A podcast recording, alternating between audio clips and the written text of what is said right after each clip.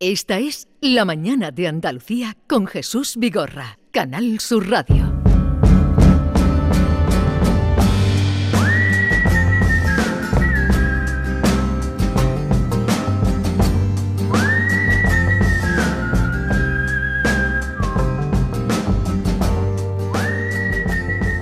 Maite Chacón, buenos días. Hola Jesús, buenos días. David Hidalgo, buenos días. Buenos días. Vamos a cambiar radicalmente de lo que veníamos contando. Vamos a hablar de investigación, vamos a hablar de ciencia, vamos a hablar de eh, mentes comprometidas en hacer un mundo mejor, como es la de Patricia González Rodríguez, que es una de las cuatro investigadoras del CSIC que han recibido el premio a la investigación L'Oreal UNESCO a Mujeres en Ciencia en su última edición. Estos galardones anuales buscan mejorar la visibilidad de las mujeres que han realizado importantes contribuciones al progreso científico, algo en lo que insiste eh, mucho nuestro querido Manuel Lozano Leiva, divulgador científico, que viene por aquí y que siempre está incentivando, por una parte, que se reconozcan a las mujeres que investigan y por otra parte, fomentar la investigación entre las mujeres. Patricia González Rodríguez, buenos días. Hola, buenos días. Lo primero, enhorabuena por ese reconocimiento que os ha llegado, ¿no? Muchas gracias.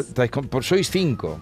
Bueno, eh, sí, o sea, eh, de, aquí del Instituto de Biomedicina de Sevilla soy yo y luego las otras cuatro personas eh, son de, diferentes puntos del país, Barcelona, Salamanca, Zaragoza, etcétera. Bueno, el trabajo mm, al que aludías ha consistido en entender y un poco mm, también, pues indudablemente, ver posibilidades para luchar contra la enfermedad del Parkinson. Exacto. ¿Cuál ha sido vuestro tu trabajo? Pues nosotros hemos desarrollado un nuevo modelo animal de enfermedad de Parkinson porque el principal problema de la enfermedad de Parkinson es que no se conoce el origen. Como no se conoce el origen, realmente no podemos tratarlo adecuadamente. Cuando se diagnostica es ya tarde y eh, que es lo que llamamos parkinsonismo clínico y en realidad ya vamos demasiado tarde y el tratamiento que hay son tratamientos más paliativos, digamos, como de, eh, pero no frenan o, no, digamos, van a modificar eh, la enfermedad. Entonces nosotros hemos generado un nuevo modelo animal de enfermedad de Parkinson que recapitula la enfermedad de Parkinson en humanos y la parte interesante es que vemos una, una fase no sintomática y una fase sintomática, que es cuando se diagnostica el Parkinson clínico. Entonces, en la parte no sintomática o parte prodrómica es en la que la investigación de laboratorio, la investigación básica, tiene un papel muy relevante porque la idea es buscar biomarcadores, opciones para no llegar a la fase sintomática de la enfermedad de Parkinson. Pero esto qué sería cuando una persona que padece Parkinson no tiene síntomas es, que claro, o no la tiene diagnosticada. Exacto, es que cuando el Parkinson se diagnostica, ya digamos que el 80% de las neuronas dopaminérgicas que son las afectadas en Parkinson ya han degenerado. O sea, es tarde. Por eso la idea es eh, cuando aparecen los síntomas motores típicos de la enfermedad. la, pierna que, se, exacto, los temblores, exacto. Ahí ya es muy tarde. Ahí que es lo que nosotros conocemos como Parkinson clínico, eh, digamos que los, eh, la, enfermedad está ya muy avanzada. Entonces, nuestro modelo lo que hacemos es que en la parte prodrómica, en la parte en la que no hay síntomas, en nuestro modelo animal que no tiene síntomas motores, no tiene absolutamente nada, vemos otros síntomas no motores y otra serie de señales que nos puede indicar que va a eh, llegar a tener un parkinsonismo. Porque el diagnóstico precoz en esta enfermedad es muy importante. Exacto. Aunque no haya un tratamiento efectivo que lo cure, el diagnóstico precoz es importante. Claro, pero a día de hoy es, imposible, eh, es imposible, es muy complicado, porque realmente cuando la gente acude al médico es cuando tiene algún síntoma, motor. Entonces, por síntomas no motores, tipo eh, problemas de sueño, etcétera, normalmente tú no acudes con un posible parkinsonismo. no se relacionan con el Parkinson. Exacto. Entonces, cuando acudes, ya realmente es un poco tarde. Y, y hablas de biomarcadores. ¿Eso cómo se, mm, ¿cómo, cómo se des- en la práctica qué sería analítica? ¿A dónde, ¿A dónde va a llegar tu investigación? Si es que llega a buen puerto, ¿a dónde llega vuestra investigación? ¿Con una analítica se podría detectar? Eh, bueno, todavía nosotros eso no lo podemos, o sea, no- sería avanzar demasiado. Nosotros lo que sí tenemos, lo que sí sabemos es que en la parte, digamos, prodrómica, en la que no hay síntomas motores típicos de la enfermedad, pues aparecen unos síntomas que son como mm, problemas de aprendizaje, problemas del control fino, es decir, nosotros ponemos una pegatina a, a nuestros ratones, digamos, en, la- en las manos y no se la pueden quitar pueden andar perfectamente, no tienen ningún problema, pero tienen problemas para quitársela.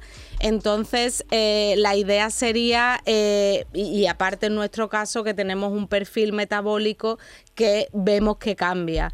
Entonces, nuestra idea es analizar tanto la parte no motora como el perfil metabólico y a partir de ahí decidir qué se puede hacer.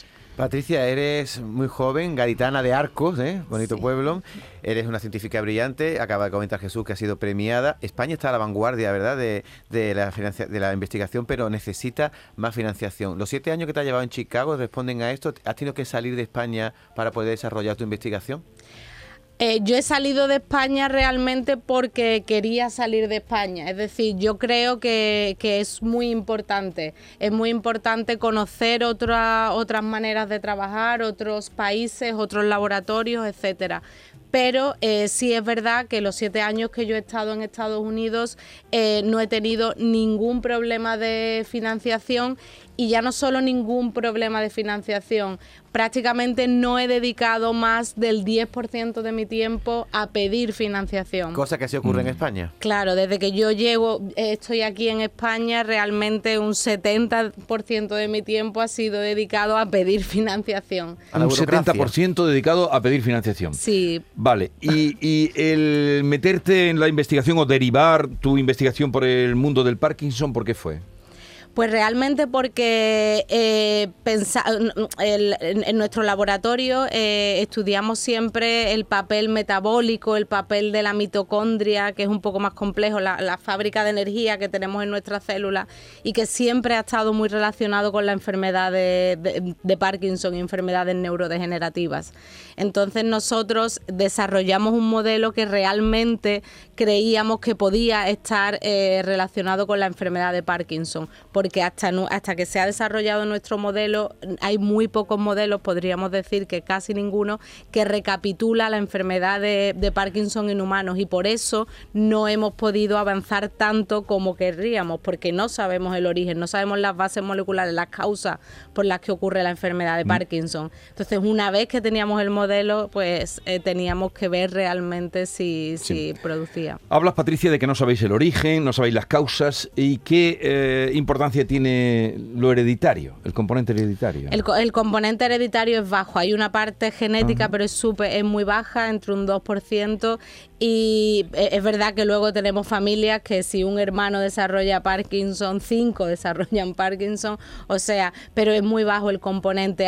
Es- eh, hay factores ambientales que también afectan mucho, insecticidas como tipo rotenona, etcétera, eh, pero realmente parece que es como una, eh, vamos, parece no, es una enfermedad multifactorial, ¿sabe? un un conjunto de factores que convergen y finalmente dan lugar a la enfermedad de Parkinson. Patricia, eh, tengo entendido que vosotros también lo que pretendéis es retrasar lo más posible la llegada del Parkinson, que ahora está en, en torno a 60, 65 años, Sí. y lo que pretendéis es retrasar lo más posible para que los efectos sean, claro, como tarda unos años en desarrollarse, es una enfermedad- para que afecte menos, ¿no? Seamos más mayores, diremos. a la Claro, hora la de- idea es que si la, la- la enfermedad de Parkinson eminentemente depende del diagnóstico, depende de la edad normalmente, entonces si, si se consigue retrasar un poco lo que es el inicio de los síntomas, porque eh, se puede retrasar, diga, estamos ya en el borde de la longevidad de, de- con, con la enfermedad de Parkinson.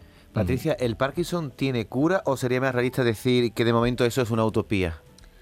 A día de hoy no tiene cura. A día de hoy, simplemente, de hecho, los tratamientos farmacológicos que usamos, que es la levodopa, que simplemente es añadir dopamina porque faltan las neuronas dopaminérgicas, eh, es, es un tratamiento que prácticamente lleva como 30 años. Y el problema es los efectos secundarios que tiene cuando una persona es diagnosticada a los 60, Claro. pues ya a los 70 o a los 65 ya empieza a tener eh, síntomas, eh, o sea, trata- síntomas secundarios. Pero realmente a día de hoy no tiene cura y, no tiene cura porque realmente al no conocerse el origen cuando se diagnostica es muy tarde. Pero entonces ah, no se sabe el origen, eh, va en silencio eh, fraguándose dentro de, de la persona que lo va a padecer, pero eso ahora mismo, controlar eso mm, es imposible. Bueno, ahora mismo el, el diagnóstico... Hasta que no está- aparezcan. Exacto, el diagnóstico es tardío, pero eh, poco a poco, eh, es decir, lo que estamos... Hay dos fases distintas. Una, la parte no sintomática, que es la que nosotros en el laboratorio estamos tratando más, con la idea de saber qué le está pasando a esas neuronas, que ya sabemos que puede haber una falta de funcionamiento de, de mitocondria, de la energía, que es lo que hace que, que esas neuronas funcionen. Y luego en la parte tardía, pues estamos haciendo eh, un ensayo en concreto con a, raíz de nuestro proyecto, estamos haciendo un ensayo clínico en Nueva York, de manera que estamos aplicando una terapia génica eh, en la que se hace una inyección de una enzima que produce dopamina y eso hace que ya el medicamento que las personas tomen sea en más bajas dosis, entonces los efectos secundarios son mucho menores. Por tanto, esas personas podrían seguir tomando levodopa, que es el fármaco que se usa ahora mismo, sin tener los efectos secundarios, que básicamente es el problema a la larga en la enfermedad de Eh, Parkinson. eh, Patricia, ¿hay in- investigadores en tu familia o tú eres la primera? Yo soy la primera, sí, no, no. ¿Y, y ahora te quedas en España, en el CSIC, o...? mm, Ahora me quedo Porque en el... dices que allí eh, te rendía más el tiempo porque tenías que dedicar poco a la búsqueda de financiación y aquí tienes que buscar un dedicar un 70%. Exacto, sí, por ahora sí me quedo aquí en el Instituto de Biomedicina de Sevilla. Eh, yo pertenezco al Instituto de Biomedicina de Sevilla, Universidad de Sevilla. Eh, por ahora yo eh, estoy teniendo suerte, estoy consiguiendo financiación, estoy empezando un poco a formar mi grupo, pero por ahora me, me diríamos que me quedo por aquí y veremos ya un poco. Llevo un año solo, entonces un poco... Y, y todavía, te encuentras con fuerzas para seguir, sí. con ilusiones y dices que estás formando un grupo, un grupo de trabajo. Sí, sí, sí. ¿O lo tienes ya? No, ya lo tengo. O sea, somos cuatro personas, sí. Has dicho, Patricia, que España está a la vanguardia. ¿Las personas, investigadores en otros países que investigan algo parecido a lo vuestro, estáis en comunicación? ¿O solo son la- las publicaciones que hacéis, las que hacen? Que No, se- no, no, por supuesto. Yo en mi caso tengo una relación muy estrecha con, de hecho nosotros tenemos un consorcio de Parkinson eh, que nos reunimos todos los lunes y es Estados Unidos, hay gente de Japón, gente de China, gente de, de Europa y nosotros, nosotros también desde, desde Sevilla y tenemos continuas eh, reuniones todos los lunes donde ponemos un poco en común. eh, Es súper necesario. O sea, el avance que tú puedes llevar a cabo lo pueden recoger otros, ¿no? Para ir avanzando también, ¿no? Sí, sí, además todos ponemos en común nuestros resultados de manera que podemos ir un poco colaborando, ayudándonos, etcétera, si no sería bastante ¿Y, complicado. y tenéis esperanza?